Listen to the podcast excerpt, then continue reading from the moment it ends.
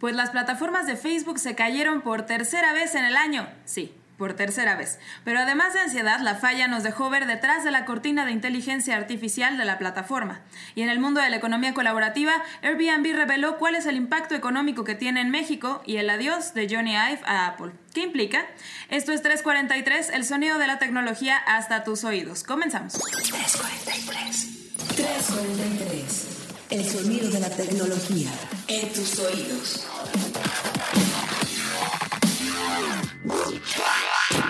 Tres. Bienvenidos queridos podescuchas de 343, el sonido de la tecnología hasta tus oídos. Mi nombre es Carlos Fernández de Lara, Head Digital Editorial de Grupo Expansión y como siempre es un placer y es una de las, yo diría de los highlights de mi semana.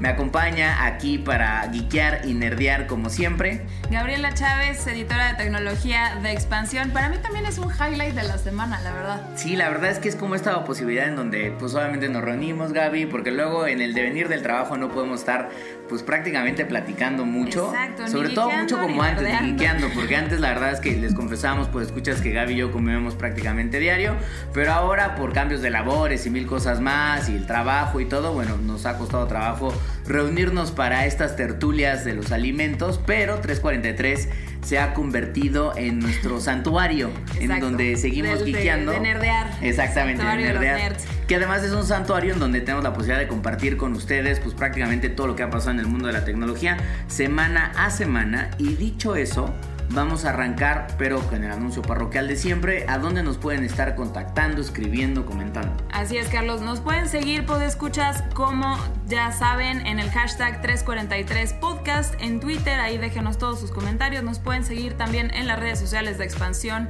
MX, en Facebook, en Instagram y en Twitter. Y en nuestras cuentas personales de Twitter e Instagram. Por ahí, si nos quieren dejar algún alguno que otro comentario o sugerencia. Una a mí- flor. También la flor se la vale, flor, también se vale. Que sea, lo- no Flor todo es queja en pues. esta vida. Exactamente. Este, a mí me pueden encontrar en Twitter como arroba gchaviles y en Instagram como arroba gapsaviles con P chica. Y yo estoy en Twitter como arroba charlie y ya, con dos S y después Y, Y, A. Y en Instagram, como ya les había platicado, ahí posteo cosas más de fotografía. ¡Es Pero bueno, perro! también nerdeo. Y ay, de mi perrita. este, eh, me pueden encontrar como Chacha Charlie. Ahí con Y nada más al final. Este, bueno, ahora sí, Gaby, vamos a empezar de lleno. Porque en su gustada sección, el inclino recurrente, eh, el día de ayer, pues causó frustración, angustia a nivel global. Exacto. Nuestro estimado Facebook. Una vez más. Nuestra, exacto, la, la inclina recurrente de este, de este podcast de 343. Eh, pues Facebook otra vez, pero eh, ahora con. Es que tiene más tintes. Fue un Facebook down, pues. Se cayó el, el sistema tanto de Facebook como de Instagram y WhatsApp. Ahora con esto de que consolida sus plataformas en una, en una sola. Que yo sigo teniendo mis dudas de cómo se hacen esas cosas. Pero bueno, esto si es un Facebook down, ya no es nada más una de las plataformas. Todas eh, se caen. Y estuvo curioso ayer que nos quedáramos sin, sin poder tener buena comunicación en estas plataformas.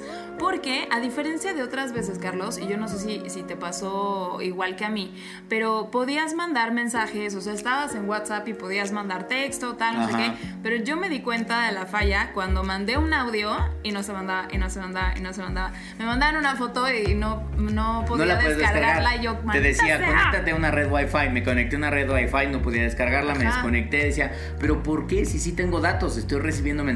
Claro que tengo datos. Claro. Hasta que de repente te entra como el, el detalle de, ah, algo le está pasando. Del, a- ay, se cayó Facebook, voy a Twitter a ver qué pasó. Exactamente. Y justo eh, ahí estaban, bueno, ya todas las quejas de Facebook Down. Y curiosamente, o sea, la, la cosa por la que esto fue, fue distinto es que se cayeron, digamos, los servicios como de envío y, y recepción de multimedia. Ajá. Por eso ni audio ni foto y lo mismo tanto en el feed de Facebook como en Instagram no se podían cargar las cosas. O sea, podías entrar a tu sesión, incluso refreshaba, pero había muchas fotos y mucho contenido que no se podía ver. Claro, que de hecho ahí fue justamente después de las de un par de horitas en donde la gente empezó a recibir o empezó a reportar diferentes comentarios, creo que tú publicaste una nota, la verdad es que bastante completa en expansión.mx, ahí chequen la diagonal tecnología, justamente sobre qué hubo detrás de la caída. Y ahí mencionabas que bueno, Down Detector, que es un sitio en donde la verdad se dedica como a registrar caídas en las plataformas digitales, detectó cerca de 22 mil reportes eh, de diferentes usuarios de que obviamente no están teniendo la capacidad de ver o utilizar al máximo su Facebook y su Instagram o el mismo WhatsApp y a partir de ahí empezamos a notar y ya después Facebook sale con un anuncio en Twitter, por cierto. Exacto, eso es muy chistoso. Recurren a Twitter. pues Facebook fue a Twitter, lo cual me dio una locura, pero bueno, Facebook fue a Twitter, así como Instagram fue a Twitter a postear prácticamente el mismo mensaje de que habían detectado y que el error se debía a una actualización durante un proceso de mantenimiento enfocado sobre todo a la parte de imágenes, que algo había pasado ahí. Lo interesante que tú ponías en la nota, Gaby, es que la caída permitió ver un detrás de. Exacto, se le cayó, es como levantar la cortina o que se caiga la cortina como ustedes lo quieran ver, escuchas, pero en algunas cuentas, sobre todo en, Twitter, hay muchos usuarios que subieron las, las fotitos que cuando estaba, estaba bajo la, la, plataforma te metías a... A mí me pasó en Facebook, nada que ya no le pude tomar screenshot, pero me aparecía, no sé, el titular de una nota o una foto mía como en blanco y eh, si te fijabas bien venían los tags eh, que, que, usan los mecanismos de inteligencia artificial para, para, saber qué hay en la foto. Entonces, por ejemplo, eh, me describía un analista cómo él veía su foto de portada y decía que los, los tags decían dos personas sentadas.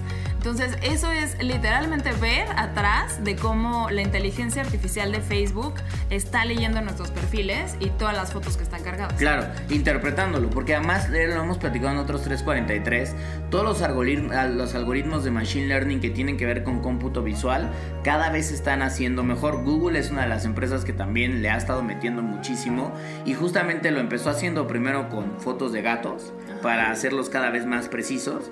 Y eventualmente hoy si uno tiene Google Fotos y lo vamos recomendando, pones en el buscador tal cual niña o niño o dos personas, perro, pero incluso no solo perro, o sea, yo por ejemplo lo he platicado, tengo un par de fotos de los perros de un amigo y también descargué un par de fotos para el experimento que hice con Google Fotos de unos chihuahuas, un amigo tiene un Alaskan Malamut y yo tengo un dálmata.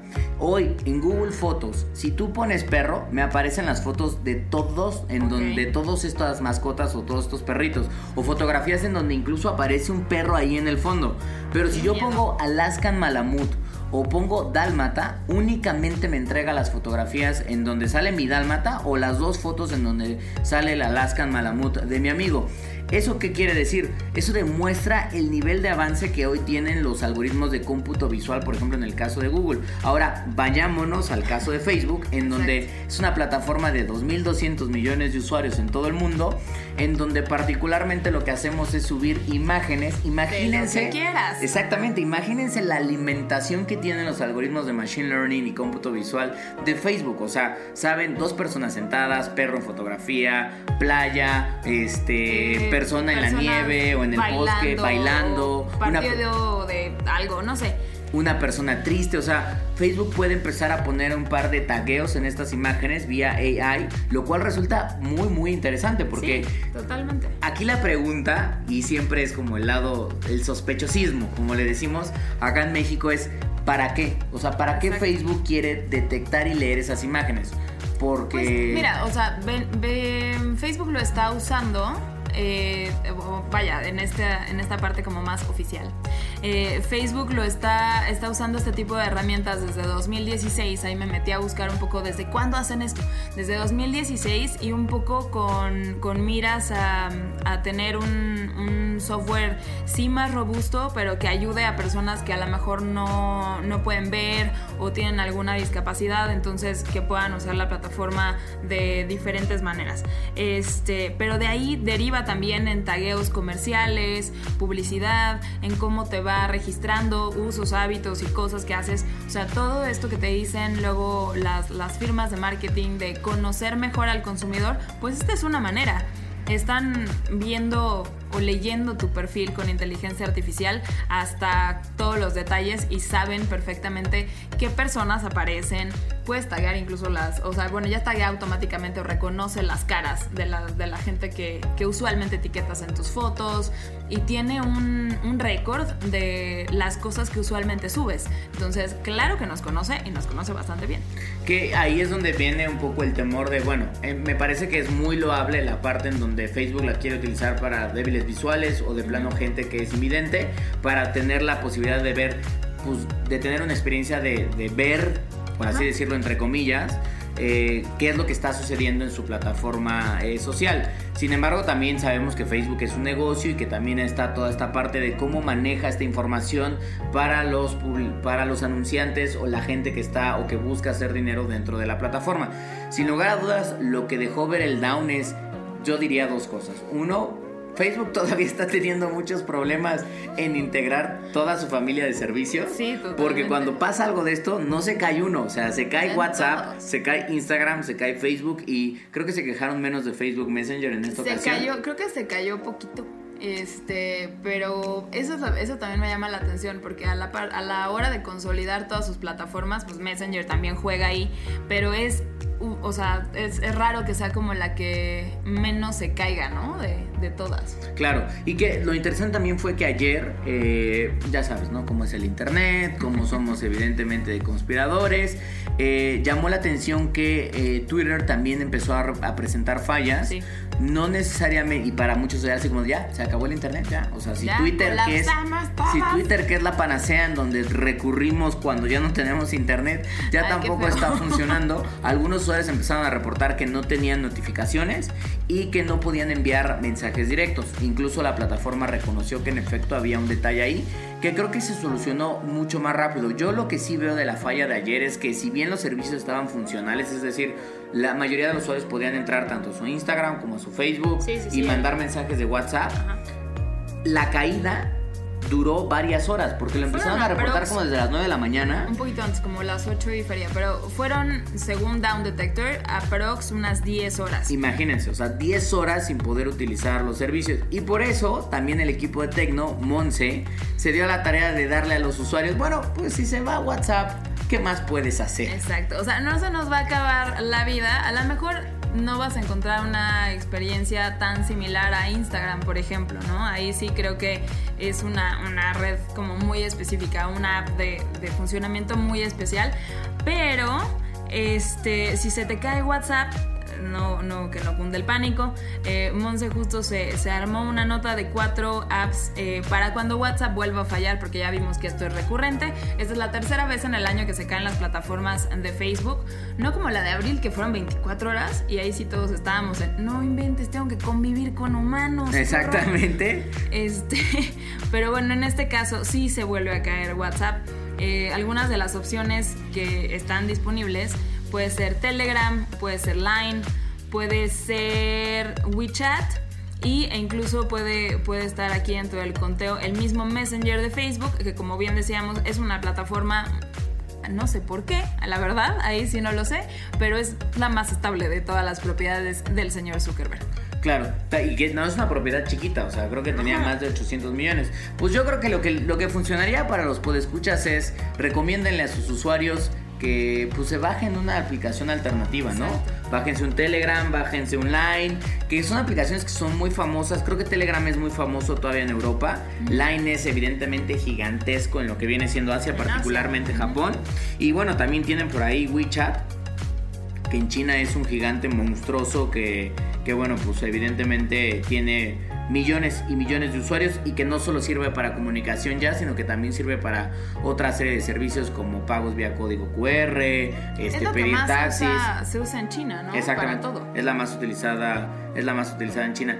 Pues ahí está el tema de Facebook Down, muchachos, compártanos en el hashtag 343 podcast qué hicieron ustedes, qué fallas vieron, eh, si salieron Sus a la memes. calle, sus memes favoritos de la caída. Yo vi varios gifs interesantes, este, sobre lo de la caída de Facebook Down, WhatsApp Down, eh, Instagram Down y un poquito de Twitter Down. Entonces no se les olvide ahí compartirnos un poco de su experiencia y esperemos que en la próxima rutina de mantenimiento, como les llama ya ahora Facebook, pues no se suscite un error inesperado que termine dejándonos durante 10 horas eh, sin los servicios digitales. Y que sí, sí se cae, que nos, que nos deje ver como esta vez un poquito más allá de la cortina, porque por lo menos se pone interesante. Se pone, se pone bueno, ¿eh? Se pone bueno. Se pone bueno. Pero bueno, en otros temas, pasándonos a la Ciudad de México, a México más bien en, en especial, eh, una, una de las plataformas que seguramente ustedes han usado, puedo escuchar, de economía colaborativa, pero no de movilidad en esta ocasión, eh, sino de hospedaje, es Airbnb, una de las que se ha convertido en las más grandes eh, dentro de este sharing economy en los Comúnmente años. conocida como la cadena de hoteles más grande del planeta, que no tiene o no, no ha puesto ni siquiera un solo ladrillo Exacto. para construir esos hoteles. La más grande eh, de hospedaje y sin hoteles, sin habitaciones y demás. Pero sacaron un, un dato eh, curiosamente bastante interesante para México sobre el impacto económico que tiene esta plataforma en el país. Eh, recientemente, creo que hace un año, sacaban datos sobre el número de visitas que atrae esta plataforma, los destinos que, que son bastante top a nivel global están ubicados en México, algunas playas, eh, incluso experiencias como irte a conocer taquerías en bicicleta en la Ciudad de México, pero no habíamos visto un dato económico de cuánto genera esta plataforma en el país y eh, está alrededor de 2.700 millones de dólares. Eso fue lo que facturó en 2018. Solo en 2018 Airbnb generó un impacto económico de 2.700 millones de dólares. Lo interesante que viene ahí del comunicado, bueno, de la información que nos pasaron, que el reporte que liberó la, la- la empresa, es que México se encuentra en el top 10 de destinos a nivel global. Creo que alcanzamos al noveno lugar. Eh, estamos hablando de que a nivel global Airbnb genera un impacto económico de 100 mil millones de dólares. Eso está brutal. O sea, es brutal la cantidad de lana que ya se está moviendo dentro de la plataforma. Y México le gana a otros, este, queda obviamente muy atrás de países como Estados Unidos, que genera 33.800 millones, de Francia que genera 10.800 millones y de España que genera 6.900 millones de dólares. Pero sí le ganamos a Brasil, a. Colombia y a Argentina, ¿no? De esos tres, Brasil es el que más genera, que genera 2.100 millones de dólares. Entonces, interesante que los usuarios estén utilizando bastante la plataforma para viajar. De hecho, creo que Airbnb decía que 5 millones de, De visitas. de visitas, ¿no? A través de, o sea, 5 millones de viajeros, ya sea internos o externos, utilizaron la plataforma durante el año pasado de, pues obviamente, renta de espacios o de Exacto, experiencias. Para llegar a. para hospedarse en, en el país, exacto. Y uno de los datos eh, curiosos que, que sale en este, en este estudio, que a mí sí me llamó mucho la atención, es que Airbnb dice que los, los que son dueños del espacio, pues, los que lo, lo rentan, se quedan con 97% de, del precio, vaya, de lo que les pagan con esto, pero de este total usan 51% para resolver gastos de mantenimiento y pagar incluso la casa. Entonces eso lo hace mucho, mucho más interesante cómo, cómo se vuelve parte del ingreso vital de una persona el tener su espacio en Airbnb. Y que creo que también tiene que ver mucho con lo que ha estado pasando, al igual que le pasa a Uber, Airbnb no escapa el ojo del regulador y el ojo de la crítica justamente de los hoteleros. Recientemente en la administración de Andrés Manuel López Obrador hubo una queja muy fuerte hacia Airbnb e incluso hubo un anuncio de la posibilidad de empezar a regularlos. Cabe recordar que esta plataforma ya en México se alinea de cierta manera a la Sí, a la regulación regulación. actual, ¿no? Este, y pues ha sido bastante transparente en ese sentido. Lo interesante aquí es que una vez más los hoteleros están diciendo, a ver, acá nos preocupa un poco esta onda porque nos están quitando negocio. Gobierno dice, bueno, acá es una fuente de dinero interesante, Sí, habría que claro. echarle un ojo. Y en algunas ciudades particulares, como por ejemplo Nueva York y San Francisco, y habría que ver, lo hemos platicado Gaby mucho, y mm, Gaby y yo lo hemos platicado en otras ocasiones, habría que ver cuál es el fenómeno en Ciudad de México, incluso en Barcelona también pasa. Lo que está sucediendo es que aquellas personas que se dedicaban a rentar sus departamentos Sí. por un año o dos años, o sea, por, por contratos largos, extendidos mínimos de un año, como estamos acostumbrados Ah, a rentar, hoy en día sacaron de ese mercado de renta este, sus departamentos y los están rentando por tiempos más cortos Claro. para las plataformas de Airbnb Pero lo rentan más caros. pero lo rentan más caro y el problema es que el costo de vivienda para las personas que vivimos en las ciudades, o sea, los que viven en San Francisco, en Nueva York, probablemente Ciudad de México y en Barcelona, se dispara. Porque si tú vienes por un par de días, bueno, dices, ok, bueno, costeo el departamento que está en la del Valle. Pero si ya quieres vivir ahí, entonces de repente de la noche a la mañana se vuelve mucho más caro vivir en esa zona porque ya no hay tanto espacio para rentar. Y si quieres rentar, tienes que rentar bajo el modelo de Airbnb porque es mucho más conveniente para el dueño del departamento. No, claro, y esto está eh, empezando, como bien decías, a pasar, o bueno, no, no es tan reciente, pero ya tiene a lo mejor un año, un poquito más, que empezaron a detectarse algunos casos, sobre todo en, en estas ciudades que mencionas, que justo la gente decía, bueno, es que, o sea, yo he vivido aquí los últimos 10 años y ya la colonia me escupió, porque ya está súper, súper cara. Entonces, en México, eh, hace algunos meses, eh, platicábamos con la gente de propiedades.com que hacen algoritmos para cosas de, de bienes raíces en, pues en todo el país y comentaban que habían detectado algunos patrones que podían indicar el alza de precios en, en zonas de la Ciudad de México donde se veía una alta concentración de, propiedades que estaban listadas en Airbnb, pero no hay claridad todavía en los datos para saber cuánto se ha disparado o en qué zonas específicamente, pero sí es una tendencia. Incluso creo que en Barcelona eh, hubo varias protestas ahí por, por parte de, gente de la ciudad y le, eso hizo que Airbnb pusiera un tope de precio para las noches eh, por, por el precio que, que pagas por, por quedarte en algún lugar una noche, justo para moderar un poco este, esta alza de precios en algunas zonas. Claro, que además ahorita que recuerdo también es algo que pasó en París, en donde también están digamos que enfrentando esta misma situación. Y tiene sentido, ciudades que son altamente recurrentes en términos turísticos van a caer probablemente o a ser proclives en este tipo de situaciones porque para el dueño del departamento, para el dueño de la propiedad, es mucho más rentable decir, ok, puedo rentar a 5 mil, estoy inventando, bueno, 10 mil pesos, ¿no? Al mes, pero ¿qué tal si lo rento a 4 mil pesos este, por 4 días? Y en vez de rentarlo una vez, durante un montón de tiempo, lo rento cuatro o cinco veces al mes porque tengo mucho más afluencia. Entonces, evidentemente, en vez de ganar 10 mil pesos al mes por mi propiedad, puedo estar ganando tal vez hasta el doble. Entonces, eso es lo que está generando un impacto en la economía. Habrá que ver también que cómo responde Airbnb en todos esos mercados. En algunos está trabajando cerca con reguladores y atendiendo a las ahora sí que a las decisiones de gobierno.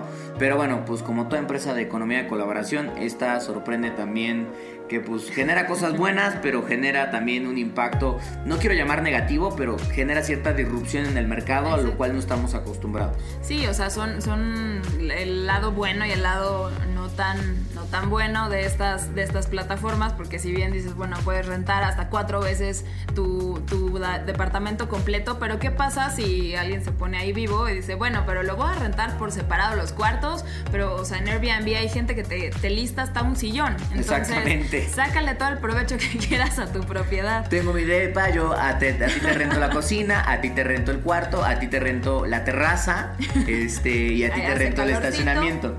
Eso de Airbnb, de Airbnb debería empezar a, colocar estacionamientos porque la verdad es que en Ciudad de México No, bueno, otra idea millonaria en este podcast. Airbnb, por favor. Yo no sé, pero si empiezas a rentar estacionamientos, voy a comprar regalías, nada más aviso de una vez. Ahora, este, bueno, pues interesante. Ahí también muy interesante que pueda rentar el castillo de Drácula en Transilvania. Ah, sí es cierto. Se, puede, se este, puede. Y que puedas dormir una noche en el Louvre, ¿no? En el Louvre se puede, eso no sé cuánto cuesta, pero está cañón. Eh, en un iglú. Ajá. Puedes, así como en tiendas de campaña a la mitad del desierto. Eso está Entonces tiene locaciones interesantes. Pero bueno, pues ahí está el impacto económico que genera, eh, que generó Airbnb en 2018. Y para concluir eh, este 343, esta es una nota que pasó la semana, bueno, un asunto que sucedió la semana pasada que también generó bastante movimiento en redes sociales y es que Johnny Ive Sir Johnny Ive o Sir, Jonathan, Sir Jonathan Ive, porque es un caballero de la Orden de la Reina, este, pues decidió dejar, eh, decidió dejar Apple ya de manera oficial para poner su propio este, estudio de diseño. Exacto, eh, se llama Love From. Love From. Y quienes no conozcan, seguramente son obviamente geeks como nosotros, el nombre de Johnny Ive eh, pues les va a sonar muchísimo. Es prácticamente durante muchos años fue brazo derecho de Steve Jobs, fue la persona que ayudó o que algunos incluso dicen que fue el responsable de crear y de diseñar equipos como las famosas iMacs, las primeras iMacs de colores, el iPod, eventualmente el iPhone, el iPad y muchos de los productos por los cuales hoy Apple es una de las empresas más valiosas del planeta. Exacto, pero digo, fuera de que, de que salga, eh, fuera del anuncio como tal de que Johnny Ive deja Apple, lo que se pone interesante y él como que deja ver un poco este, en entrevistas que dio en Europa, el Financial Times por ejemplo, es quién se va a quedar ahora a cargo de como head de diseño de, Apple. Y en el comunicado que lanzó después de, la, de pues de la noticia como tal Apple, eh, el mismo Johnny Ive menciona eh, en este comunicado que los que se van a quedar a cargo por el momento de la parte de, diseño eh, son dos personas de su equipo y alguien que estaba, ahorita no, no tengo el nombre a la mano, pero quien estaba a cargo de parte de las, de las operaciones de la compañía. Pero esto deja una duda de por qué no hay un nuevo jefe de diseño tal cual. O sea, ¿quién no, ¿por qué no hay alguien que vaya a ocupar la misma posición y se va a repartir entre dos o tres personas, sí de su equipo y que están muy acostumbradas a, toda la metodología que él tenía, pero no hay una nueva cabeza de diseño y esto, bueno, abrió todas las, las conversaciones para dudas de si va a cambiar la forma en, las, en la que está, estamos sino, este, acostumbrados a ver cómo Apple hace sus diseños y en cómo es su curva de innovación no sé, esto abrió, abrió la puerta a muchas dudas del futuro de estos diseños. Que en efecto, nada más para complementar lo que decía Gaby, se supone que quienes se quedan es eh, Evan Hanke, que es vicepresidente de diseño industrial de Apple, y Alan Dye, que es vicepresidente de diseño de interfaz, de interfaz humana o interfaces humanas y bueno, se quedan a cargo del área y le van a reportar directamente a Jeff Williams, que es el director de operaciones de la compañía. Interesante lo que dice Gaby y también el tema de que durante los últimos años Jonathan Ive era una figura muy upfront. Cada vez que Apple presentaba productos salía ahí, los presentaba él mismo, hablaba del diseño, era la voz de los videos, que además eran videos que eran súper memeables porque al rato ya salían con unas exageraciones en donde, yeah, it is the same but we are charging you twice. O sea, es lo mismo, pero te cobramos el doble. We're better. Ajá. Entonces, estos videos que se hicieron muy icónicos de la compañía era la voz oficial. Después dijeron que como que, como que se, se despegó un poco de, de, la parte galletera de Apple y dicen que se enfocó mucho en el desarrollo de lo que ahora es el Infinity Loop, las, nuevas oficinas, de, de, Apple allá en Cupertino y que estuvo trabajando muy de cerca en eso, o sea, ya no tanto en la parte como de cómo son los siguientes iPhones y cómo son los siguientes Macs, que, probablemente ahí daba como comentarios, pero también se despegó mucho de esa parte visual y Apple dio paso evidentemente a figuras que hoy son las que aparecen en los keynotes, como Schiller, como el mismo Tim Cook, como el que eh, como Q, como Eddie Q, que son responsables de son vicepresidentes de las diferentes divisiones de Apple y que son los que al final del día presentan los nuevos productos de la, de la compañía. Ya no tanto como en la época de Jobs o al principio todavía de Tim Cook, en donde Eve era el que salía y mostraba el gadget y era, era la cara y era la voz oficial cuando se tenía que hablar de un nuevo producto y de diseño como tal. Entonces, interesante en el tema de yo de mi perspectiva, esto es una opinión 100% personal para los podescuchas de 343, es que la gran realidad es que no creo que vaya a cambiar eh, mucho en términos como de, ah, pues vamos a empezar a ver nuevos diseños más enloquecidos de Apple, porque Apple siempre jugaba muy safe, o sea, presentaba ligeros cambios, pero no se iba tan enloquecido como probablemente vemos algunas otras marcas como Huawei o Samsung que dicen vamos a hacer un teléfono plegable que vamos a quitar 24 horas después del mercado, este, o que no vamos a decir cuándo va a salir y que no vamos a dejar que nadie lo toque, este bueno, pues digamos que no era tanto eso, jugaba más safe. No creo que vayamos a empezar a ver, ah, pues ya hay un nuevo jefe de diseño y vamos a empezar a ver el iPhone Watch que además se convierte, el Apple Watch que además se convierte en iPhone. de colores y ya no vamos a hacer nada blanco. No, no, yo creo que vamos a seguir muy en la línea de Apple.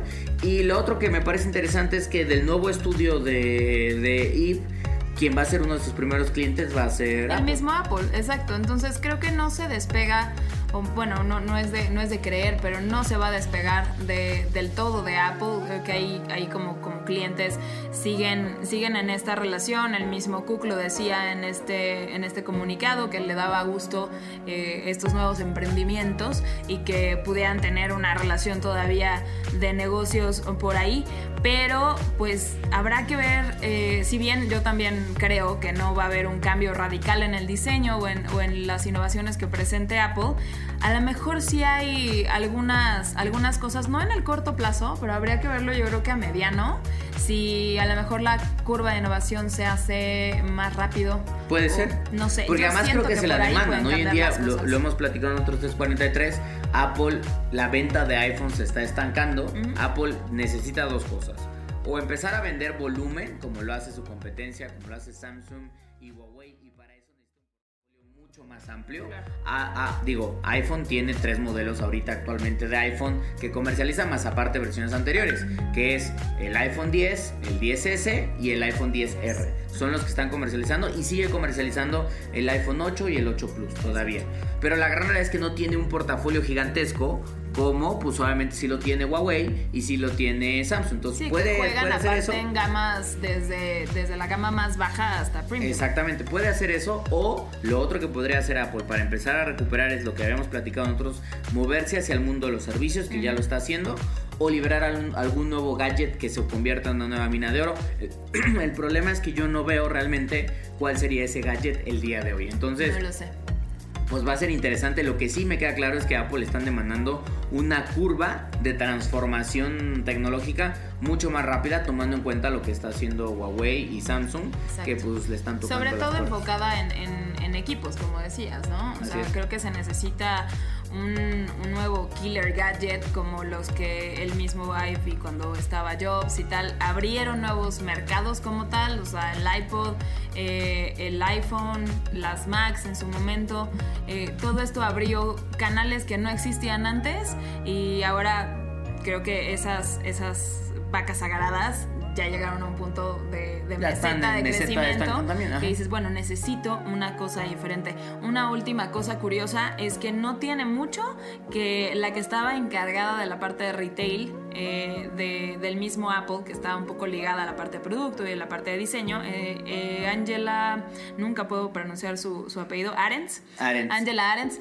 Ella venía de Burberry y la recluta Apple hace algunos años para abrir toda esta parte de lujo y de retail cuando se lanzó el primer Apple Watch. Y se empezó a hacer como toda esta parte más de, de- de lujo en tiendas, de escaparates, de este Ujú. watch, ¿te acuerdas? De oro que costaba Así no sé es. cuántos miles de Como dólares. 250 mil pesos, creo. Sí, una cosa así brutal. Y ella salió de la compañía hace unos meses y que ahora salga Ive también. Pues no sé si de ese lado de retail, de lujo y de diseño haya también algún huequito como dentro de la, de la compañía que esté sucediendo que estas dos personas que son como de gran y alta factura eh, hayan salido de la compañía. Pues interesante ver cómo Apple también se está reconfigurando y ya sea moviéndose hacia, hacia servicios o empezando a investigar cuál será su siguiente eh, killer gadget, como bien le dice Gaby. Y bueno, pues eh, yo creo que vamos a estar muy al pendiente. Eh, seguramente en el próximo 343 a ver si no tenemos otra vez a Facebook con algún tema nuevo. Esperemos que no. Pero eh, pues yo creo que con eso concluimos. Nos vamos a ir a ver Stranger Things porque ya la... Claro que sí. Ya la liberaron el día de hoy. Ahí cuéntenos también el hashtag 343 podcast. No estamos hablando de Stranger Things porque no la hemos visto, pero, pues Pero la próxima seguramente- semana, la próxima probablemente ya podremos comentar algo acerca de la tercera temporada de esta serie que ha enloquecido a muchísimas personas Y que ya alrededor empezó del a tener ahí unas cositas en Fortnite también. Exactamente, que ya entró a Fortnite, que por cierto yo al rato voy a descargar la versión para meterme a Fortnite, a ver qué está pasando con el Underworld, este, o el Upside El Down, Upside como le dicen, este, en Fortnite. Entonces, bueno, pues se acaba 343, Gaby. Se acaba por esta semana, pero la próxima, como ya adelantaste Carlos, vamos a traer bastantes noticias, reseñas y más nerdez a este podcast. Perfecto, bueno, pues muchísimas gracias a ustedes que nos están acompañando y que se quedaron hasta este momento a escuchar este episodio de 343. Eh, los esperamos la próxima semana, como bien decía Gaby, con toda la información geek de la semana y bueno, pues para tener nuestro santuario semanal justamente de cultura geek y tecnología. Nos vamos. Muchas gracias. Bye. Bye.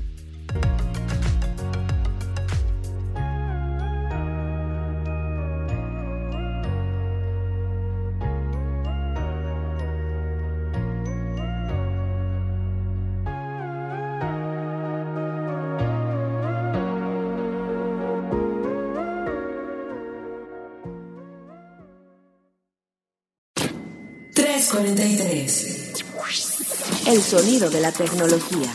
En tus oídos. 343.